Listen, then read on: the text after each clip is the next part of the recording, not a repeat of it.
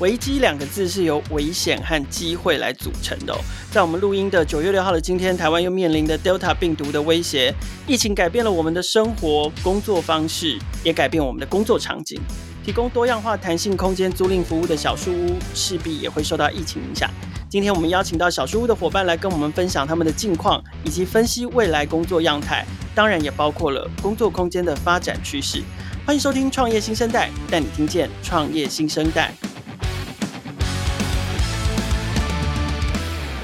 好，我们今天创业新生代的节目很高兴邀请到小树屋的人资长 Jackson 来到节目现场。我们先请 Jackson 打一下招呼。Hello，哎，各位呃创业新生代的观众，大家好，我是小树屋的人资长 Jackson，很高兴今天有荣幸受到凯尔大大的邀请来到这个节目。好，我们过去跟 Jackson 是在另外一家新创认识哦，然后他现在在小树屋服务，是不是先请 Jackson 跟听众朋友介绍一下小树屋提供什么样的服务啦？还有你们现在的这个发展的现况怎么样？好的。那小树屋是目前台湾最大的一个空间共享平台，主要在台北市有大概两百多间的一个空间，然后大概集中在四十多个据点左右。对，那这些据点其实都散落在非常交通便利的地方，大约就是捷运站可能走路五到七分钟就可以到的地点。那所以想要使用任何空间的话，都可以到小树屋的平台上面有，比如说有两人使用的，甚至到五十人使用的各式各样的空间。那小树屋最主要的服务的宗旨，其实就是希望可以给使用者带来最好的空间使用的体验。那无论你是希望使用各种民生生活上面的活动，像是啊办聚会啊、party 或者庆生桌游、求婚，或者是商务办公等等，甚至课程教学。这些其实都是小树屋我们使用的范围，所以目前小树屋大概经历了四五年的时间，大概有接近两百多个空间。那我们平常也非常稳定的在提供这样良好营运的使用体验。哇，所以四十多个据点，然后两百多个空间，可以让大家不管是授课啦、会议啦、聚会啦、求婚啊，对，各式各样的，还有求婚是。对，各式各样的情感的交流的活动都可以有。然后我我还看到网站上面看到一个很特别的服务，叫做小树家居。小树家居是一个什么样的服务？这个是我们在疫情期间最新推出的一个商业服务。这个家居的话，其实是我们在这么多年的服务以来，我们其实看到我们的使用者非常喜欢我们的空间设计。那这个空间设计，无论是硬体的、软体的、轻装潢的。那所以，我们希望在疫情期间，大家可能无法出门，但是他可以把喜欢我们小书屋的这样子一个感受跟体验带进他们的家里面。那可能有一些壁画、壁贴，还有一些小小的装饰品等等的。了解，这就好像很多人去了餐厅吃饭，然后就说哇，他这个餐具好漂亮，好想买这个餐具回家在家用。或者是我去住饭店，然后就会觉得哇，他们这个房间里面的备品或房间的枕头好舒服哦，可不可以买一颗枕头回家睡，这样可以睡得更好？就把类似像这样的概念，因为喜欢小树屋的体验跟小树屋的氛围，所以你们把这样的设计感可以提供给。小树屋的爱好者，然后让他们在家也可以打造类似小树屋的一个空间。没错，我们希望让这样子美好的体验可以不止在小树屋里，还可以在他们自己家里也可以发生。是，好，现在聊起来啊，好像小树屋非常的美好跟开心。可是 事实上，其实我们都知道，疫情对于许多的拥有空间的人，或者是他是提供这个空间服务的提供者，甚至是使用空间的人都带来冲击。好，包含我相信小树屋的可能长期的客户或固定的客户，也会因为疫情的关系受到一些冲击。整体可不可以请 Jackson 跟我们聊一下，就是小树屋受到疫情怎样的影响？小树屋因为我们是一个空间经营者的平台概念，那所以在疫情影响大家的日常生活习惯上面来说，我们也算是受到冲击的海啸第一排或者第二排。对对，那确实就是在我们的整个商业的呃营收来讲的话，我们的影响其实是蛮大的。对对，我相信这个影响其实呃许多公司很好朋友们都同样的在这个过程当中。那我今天主要想要讲的就是，我们不只是受到这个营收财务面上面的影响，其实更多的是我们体会到我们小树屋的一个呃社会责任感，在这件事情上面，我们对社会的影响，比如说。我们小树屋其实我们在疫情期间，我们可不可能会能够为社会，然后为民众来做一个空间场所进出入的把关？如果我们有做到这件事情，我们就不会成为破口，我们反而可以协助这个疫情的控制。所以对我们来说，我们一方面我们可能每天，然后每个礼拜的报告都会看我们的营收数字。那同时我们也会紧盯着政府的防疫措施，然后用超前部署的概念去规范我们空间的使用。比如说，就是我们原本一个空间它可以容纳二十个人，那因为疫情的关系，然后室内人数的限制跟这个社交距离的规范，所以原本二十人的空间，我们可能只能容纳八个人甚至五个人。对，对，然后那在每一个空间场所都要有独立的十连制的 QR code，然后同时在管家的清洁消毒上面，我们也付出了更多的成本，还有更密集的班次这些。那有一些可能是我们认为我们无法就是良好控管的，我们没有百分之百把握的，我们就宁愿把那个空间给暂停，对，嗯，暂时关闭，确保就是防疫上的安全。嗯哼，可是这样听起来的话，其实第一个对于小树屋这个事业来说，最直接的影响当然就是营收上面的减少嘛。然后第二个最直接的影响，就是因为毕竟还是得营运下去，所以你们的营运成本也会。提高一些，这个是最直接。那聊聊营收状况，你们大概从什么时候开始下降，然后大概从什么时候开始渐渐回温的？啊，好的，印象还非常深刻，就是当时在五月的时候，突然就是说要到二级了，然后再过一个礼拜就变三级了。对，就是虽然说我们其实心理上都有准备，但是就突然变三级的那一瞬间，我们还是在实际操作面上面。对对对，还是顿了一下，哎，是好，那我们也为此就是紧急的召开了会议，就是在周末，我们大家就是一起来广施己意，brainstorming，然后重新的设定哪些要关，哪些的营运措施要重新的再更严格的监管。在这个营收面的部分的话，其实我们就是一开始呃警戒升级之后，那我们的营收就立刻的受到影响。那一方面是因为民众他的呃习惯就因此受到限制。另一方面也是，当然我们自己把控的关系，我们收了一些我们认为不太好控制的场所。也还有政府禁令吗？对，还有政府经济。政府经济这一块，我们也是相当的小心。对，我们希望就是可以成为最安全的那个地方。所以整体来说的话，我们其实那个下降其实是蛮快的，是一个一瞬间的事情，就立刻出现，至少是一半以上的下降。对，然后甚至可能有有有些更多。最近我们有看到有慢慢的回温，大概在八月的时候，我们就看到它，哎，其实逐步缓步的回温，那个下降都是雪崩式的，雪崩式的，回温都是一点一点，对，一点一点往上爬。呃，我们还是蛮有信心的，在接下来的这个疫情，而且特别疫疫苗的施打覆盖率逐步普及的时候，我相信这个会越来越上来。只是说，我们其实更加密切关注的是，呃，不只是营收的回温，还有就是使用者。他的使用的习惯、生活的习惯有没有改变？那可能这些都会造成一些新的机会，然后我们必须不能再死守的过去的一些模式。嗯、对，延续刚刚 Jackson 提的这个话题哦，就是说，对于营收的瞬间减少，或者是成本的瞬间增加，这其实都是短期现象。嗯，但是我想，疫情对于包含经济活动、包含生活方式、包含商业行为。最大的改变其实是那些长期的影响，所以就像刚刚 Jackson 有提到，就是说有一些新的习惯被建立起来了，OK，而这些新的习惯很有可能会是小树屋新的机会，所以接下来想请 Jackson 跟我们分享的是，那你们又看到疫情对小树屋带来什么样新的机会呢？OK，好，说实话，小树屋在这个产业里面已经许多年的经验，但是遇到疫情，其实大家。都不太有经验，就是所以说要在疫情期间就知道说啊有什么样新的商机可以抓住，这其实是蛮难的。嗯、那我们小树屋的做法是在最短的时间就尝试最多的可能性，然后不断的类似迭代，不断的测试，不断优化。我不敢说看到，但是我可以分享一下我们尝试过的一些机会，然后有看到说，哎，也许有些机会它的潜力。可以继续留下来的可能性是比较高的。那比如说，我们在最一开始的时候，我们其实就有跟一些外送平台合作过。这也跟我们刚刚有提到，我们认为自己的社会责任有一点关系。因为看到哦外送的需求增加，那大家在家吃饭，可是这些外送员呢，他的工作量可能增加，但是他自己没有休息的地方，他甚至没有用餐的地方，所以小树屋是不是可以把我们的空间提供给这些外送员，让他们可以休息、可以用餐，然后是在一个安全、没有人会指指点点的环境里面？是，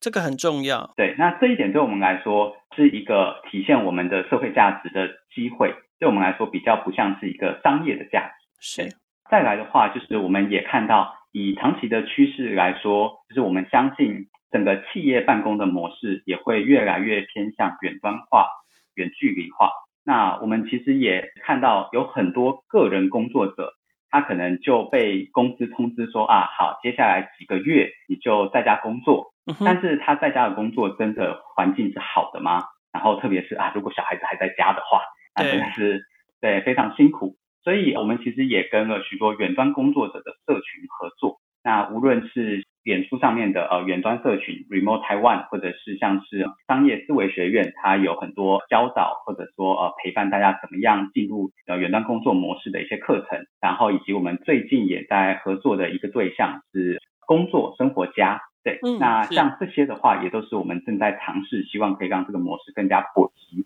那对我们来说，这个商机。是来自于这个模式的改变。如果说我们先抓到了这个改变中的模式的话，我们相信这个商机就会自动的带过来。OK，我想针对刚刚 Jackson 提到的，就是这些可能工作形态的改变。因为其实小树的绝大多数的服务对象有一部分啦，就是说绝大多数的服务对象其实是跟工作者，然后或者是跟 B 端客户比较有关系。对。对就除了活动类型之外，基本上在工作领域的话，不管是个人工作者，或者是新创公司，或者是小型企业，可能都会是你们的客户。那基于你们跟这一类客户的密切互动啊，你们观察疫情对于工作形态、工作的方法、组织的形态。嗯是，还有空间使用形态，这三者交成之下产生了什么样的变化？也就是说，未来它会变成一种什么样新的变形，或我们讲的新的常态？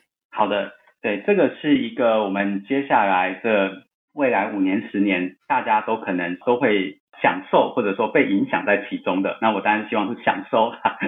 对，而且人资长应该会特别有感，因为这个可能会，是。每一个公司的人资长都要面对的事情。没错，没错，没错。对，那先跟大家前情提要，小树屋本身呢，就是从我们第一天，我们就是团队是远端工作的模式。对。哦。所以在疫情期间，其实我们基本上是无痛转换，我们根本不太需要转换。对。对，只是告诉大家说，哎，我们办公室现在不开放哦，就是如果想要来办公室的同事，就先不要来。那那个就观察到，就是整体来说，无论是个人工作者或者是一些组织单位。他们的工作形态的变化，其实蛮明显的，可以看得出来。就是我们从疫情升级到现在，已经快要四个月的时间了。很多公司它其实都还是在维持一个远距办公或者部分远距办公的形态。我们其实看到，就是这很可能就会成为一个新的常态，新的工作常态。在这个常态之下所带来的改变，其实可以看到，就是一个是工作效率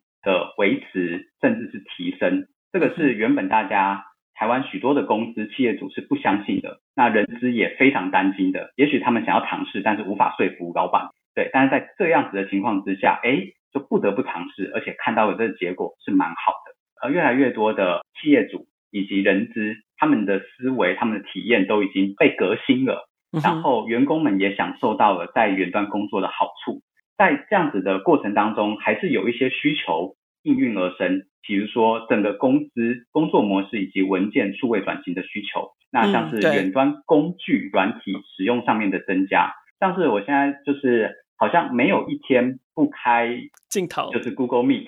或者是不开 Chat，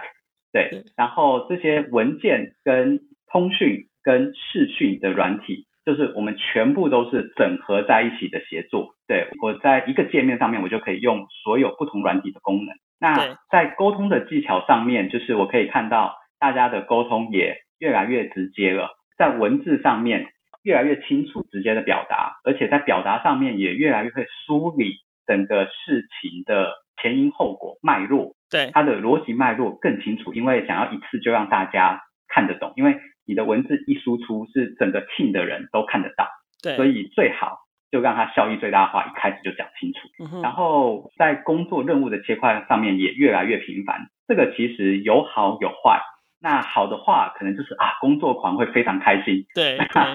辛苦的地方就是，其实会比在办公室工作更疲惫一点，因为比较没有缓冲。对，真的是比较没有缓冲。就是我平常可以去喝杯水，然后现在的话，哇，我去喝水的时候，我还其实我还在开会当中，但我去喝水，耳耳机戴着就去倒水了吧？是是是，对。对，然后在这个会议可能讨论的过程当中，我们就说哦，某一样议题，我们还要再另外开个会来讨论。所以我们的结论就是，我们现在把这个会开完。然后下一秒钟，我就立刻又新开了一个会来讨论刚刚的某一件事情，就是这样，非常的有效率，这样进度其实蛮快的。但是真的在切换上面会很辛苦。可以看到，就是这些模式有好有坏，但是如果大家习惯了，而且并且学习怎么样去控制它，我相信这对我们整个工作的模式是更有帮助。那刚刚讲的这个是工作的部分，是在组织形态的部分的话，我也观察到一个蛮有趣的现象，其实。直接就是会因为这个呃疫情或者是远端的关系，然后改变组织形态的企业还是偏少的，还是蛮少的。但是我要这边要提出来的是，因为这个工作模式的关系而改变的企业的文化，无论是在办公的文化或者是在组织的文化上面，为什么会这么说呢？因为可以看到就是说我们现在啊大家都远端工作的话，其实就已经比较没有这个办公室实体空间的隔阂，或者说好像。会区分部门、区分阶层等等的，对，那可以看到就是说，哦，当我们就是这个隔阂减少的时候，我们实际上大家在家工作，无论是我们自己，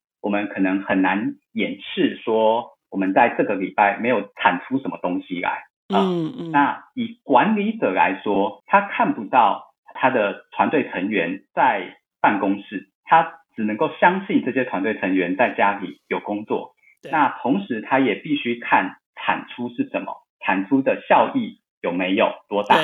对，所以以管理者的角度来说的话，它带来的影响是越来越目标导向、成果导向。对，对，就假动作会少很多啦。是，没错，没错。然后我个人是蛮期待，如果说这样子的文化慢慢的培养起来，在许多企业里面的一些比较官僚的或者是窠臼的这些文化。可以慢慢的减少，那大家都比较实事求是，然后看实际的产出。那我们在产出的时候，会先看目标是什么。所以，当一个管理者他能够清楚的传递这个团队的目标，也会越显得重要。那很多团队的管理者，我说实话，就是有些时候一些管理者他可能他的任务就是在管理跟分配，但是他可能忘记了更前面的，他必须要传达团队的一个目标跟使命感。那如果说没有传递这个的话，其实大家在家办公会渐渐的没有内在动力。嗯嗯，对，因为我已经没有就是人跟人见面上面的互动会被影响。那所以当这个使命感没有更强烈的从管理层这边、管理团队这边传下来、扩散出来的时候，那对于整个组织的工作动力或者整个组织的向心力都会有影响。这个是组织的部分。对。那空间的使用形态上呢？我知道有一个这样的说法嘛，就是过去反正办公室一定是这样，每个人都有一个自己的位置。可是现在很多公司可能是一半的人因为要分流，有一半的人在家，一半的人在进公司，然后或者是说，诶，那些非必要进公司的人。好像以后可以不用进公司了，有一些工作必须一定要 on site，可是有一些工作其实是不用，越来越多创意型工作其实是不用的，所以有些人就在说啦，我公司虽然有一百五十个人，可是呢，我的办公空间可能只需要给一百个人用就好了，甚至很有可能是一百五十个人共用一百个位置，整间公司都是 co-working space。所以从空间经营业者的角度来看，空间使用形态有哪些变化？刚刚凯尔提到的就是，是不是真的还需要这么大尺寸的空间呢，确实是越来越不需要的。我们在这段期间，其实我们有尝试了一些新的呃办公空间的专案。那我们可以看到，就是说来洽询的企业团队，他们确实就是越来越希望在远端的模式之下，他们的办公空间的使用可以越来越弹性，不管是在人数上。还有更重要，其实是在他们的呃租约的长短上面，因为通常现在要打一个合约，通常一两年是正常的。对对，但是呃，如果是在远端的话，它的人数的控制，或者说人数呃要扩张或者要缩减，其实这个是更频繁会发生的事情。所以在办公空间的使用上面，租期上面也都需要更弹性一点。那这个其实是小树屋看到有许多的企业来向我们咨询，可不可以使用小树屋的空间来先提供一个二十个人就好的一个小空间。那这个二十人的小空间，它旁边我们小树屋其实还有其他的空间在同一个楼层里面，所以当他有需要的时候，需要会客、需要开会或者是需要面试的时候，他可以就只租一两个小时，就可以立刻的弹性扩充它的空间的使用的需求。那另外就是看到有一些企业，它的总部其实它的租约已经非常固定了，不能改变。嗯哼。呃，但是在疫情的关系，其实他可能不希望员工们就是往返交通或者到总部里面会有这个安全上的疑虑，嗯。所以有可能就是他会租用一个小树屋的空间来容纳一个十人、十五人的小团队来成为他的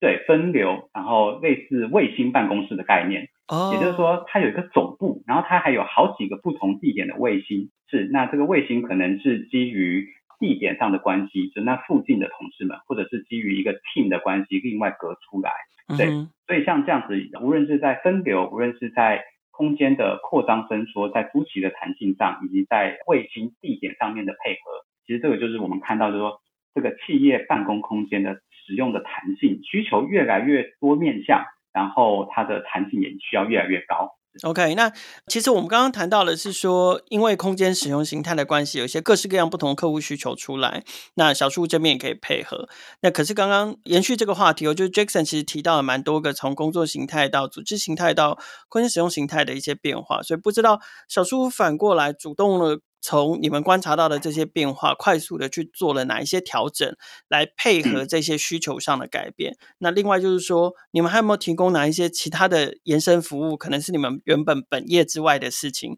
也通通把它融入进来，只是为了要面对这些新常态。是我们其实如果是以一般的民生需求来说的话，小树屋原本的配置跟我们所可以提供的体验的品质，就已经极大的可以满足。这样子民生上面活动的需求，嗯哼，那我们另外有做的一个转型或者说升级，确实是在工作方面，因为工作对于空间的这个使用更长期，人数更多，所以它的各种的规格都要提高。最重要的其实是在隔音上面，我们小树屋的隔音其实，比如说可以提供给商务长期使用的那隔音的环境，就是要非常好。然后像网络。它的流量要非常的稳定。另外的话，就是像可能我们还会需要配置啊、呃，有些企业它可能确实需要一个 public lounge 一个公共空间，或者是茶水间。嗯、对。然后最近其实我们也看到，就是原本我们小树屋，它可能我们都把自己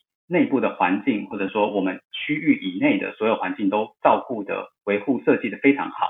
但是如果是以工作来说的话，还有一个很重要的。会影响严重影响心情的，就是厕所的品质。对对，特别是有一些公司，如果女性成员比较多的话啊，这一点真的是关键中的关键。对对对，所以这个部分都是我们小树屋在提供啊商务空间服务的时候的一个方案 solution 里面一个重要的关键的升级。OK，那延伸服务呢？啊，延伸服务的话，就是我们像是提供了一些。不一样的使用需求，像是比如说这个的话，可能会跟办公比较跳一点。比如说，其实有蛮多像是运动方面的，像是在家可能不适合运动，但是来到小树屋，它可以做一个 yoga，做一个那个 aerobic boxing，呃，有氧拳击。对。然后它可以跟那个教练连线，视讯连线。对。在小树屋的空间里面。对。对。那这些就是。啊、呃，也是我们看到说哦，在这样子的期间，大家还是要有运动，要有一个运动的环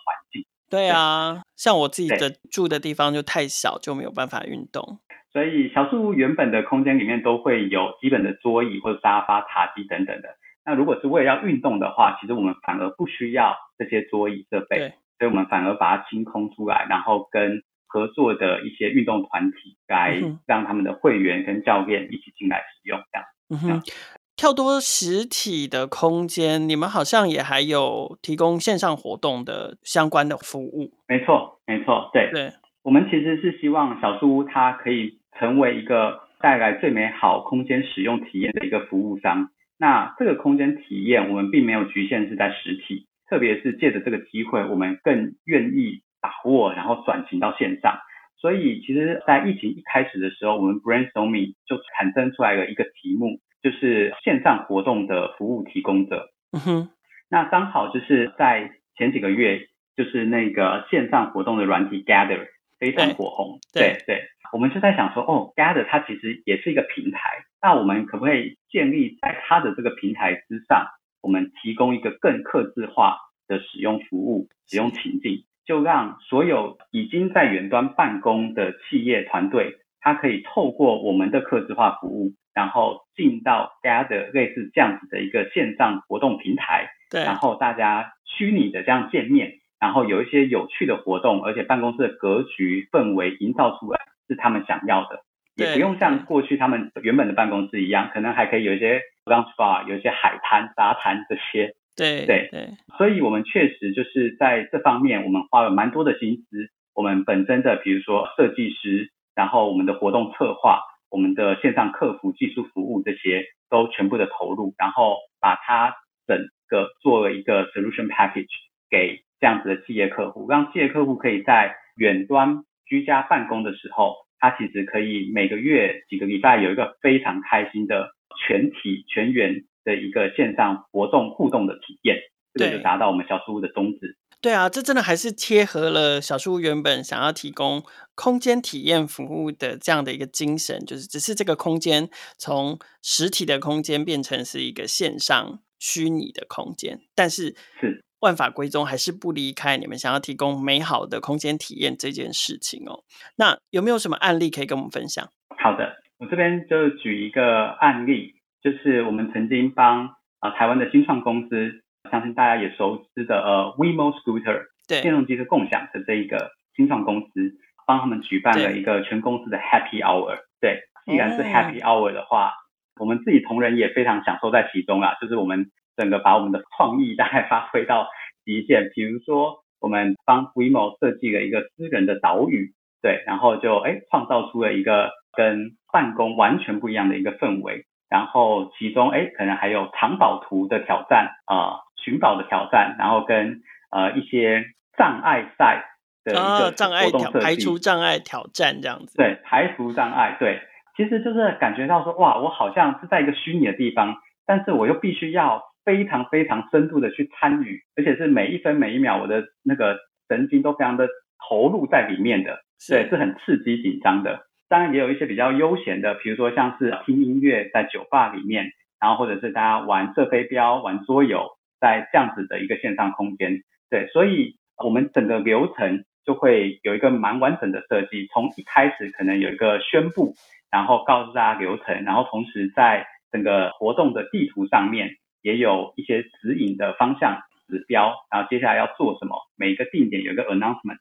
然后甚至到最后，其实我们可能还会有一个竞赛或者抽奖，对，让大家就是好像可以在完全投入之后，还可以哎带一些东西回家。对，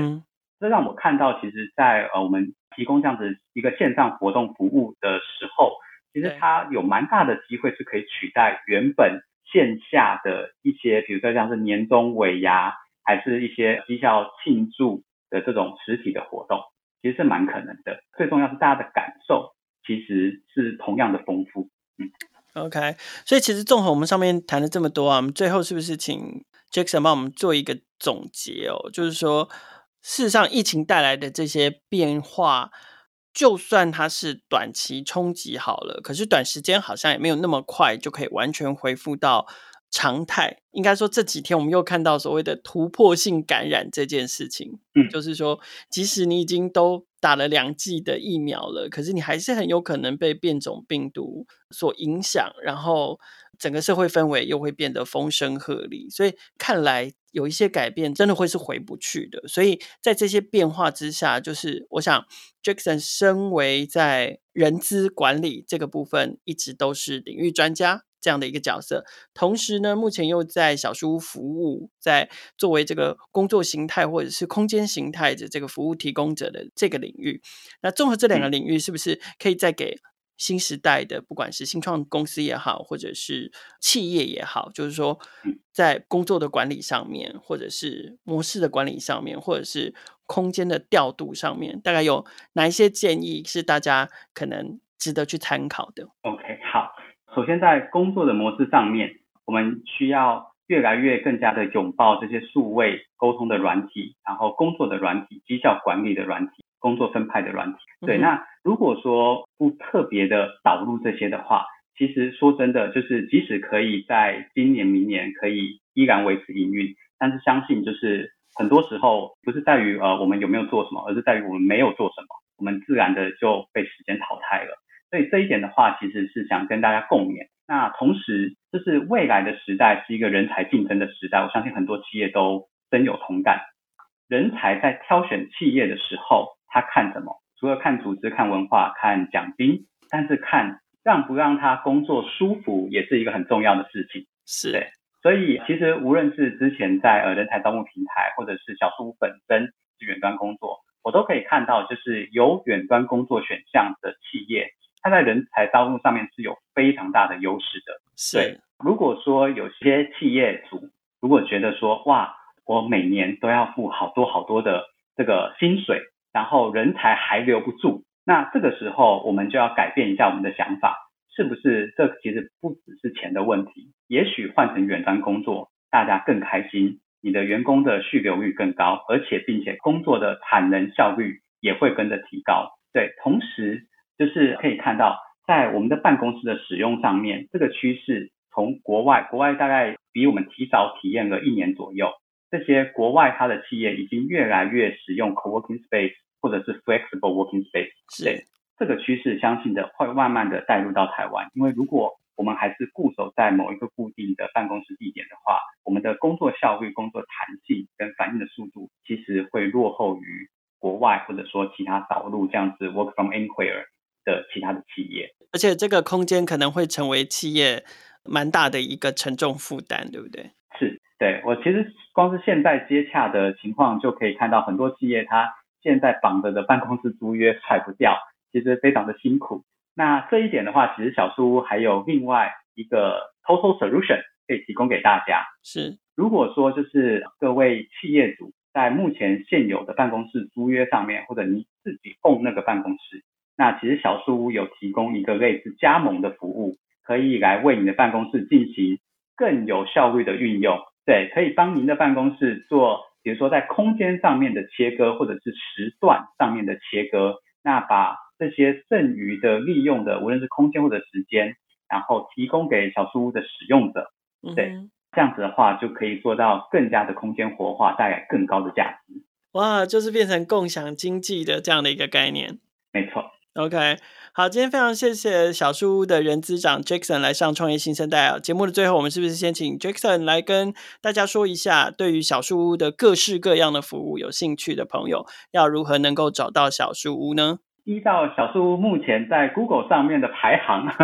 应该直接打一下小树屋，这个是最快的、最快的方式。对，那其实小树屋在其他的产品上面，我们其实不只有小树屋，我们还有另外一个产品。叫 Pick One 挑场地，那通常你如果打，比如说嗯，全台最大场地平台，很可能就会冒出 Pick One 或者小树屋。对，那这两家都是我们的，因为怕大家看到 Pick One 想说哦，不是小树屋就跳过了。对，但其实客服这边其实是同样的一个单位，都是我们小树屋，所以欢迎大家。OK，再次感谢 Jackson 来上创业新生代哦。创业新生代每周都会固定更新，除了采访科技和商业模式创新的创业家故事外，我们的议题也扩及创业成长、数位科技的产品和服务，值得大家支持的群众集资计划，以及改变影响社会未来发展的社会创新企业。创业小聚的朋友，除了可以在 SoundOn 上面听见每一个创业新生代的故事，也可以在 First Story、KKBox。Apple 还有 Google Podcast 以及 Spotify 上面听见，欢迎大家随选收听、订阅、分享、留言、评价，和我们一起共同关注创业新生代。